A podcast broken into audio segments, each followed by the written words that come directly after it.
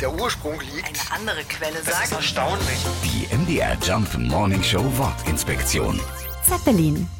Heute sieht man sie manchmal noch als bunt bedruckte Werbefläche oder bei besonderen Flugshows über der Erde schweben. Zeppeline waren Anfang des letzten Jahrhunderts das Ding am Himmel.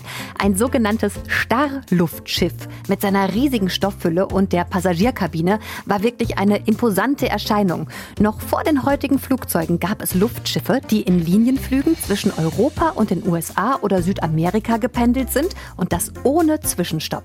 Dass wir diese Pioniere der Luftfahrt in Deutschland heute eher als Zeppeline kennen, das liegt an ihrem großen Förderer. Ferdinand Graf von Zeppelin war zwar nicht der Erfinder, aber der Kopf hinter der Entwicklung und dem Bau der ersten großen Luftschiffe. Sein Name und seine Zeppelin-Werke am Bodensee wurden zum Synonym für das Luftschiff, den Zeppelin.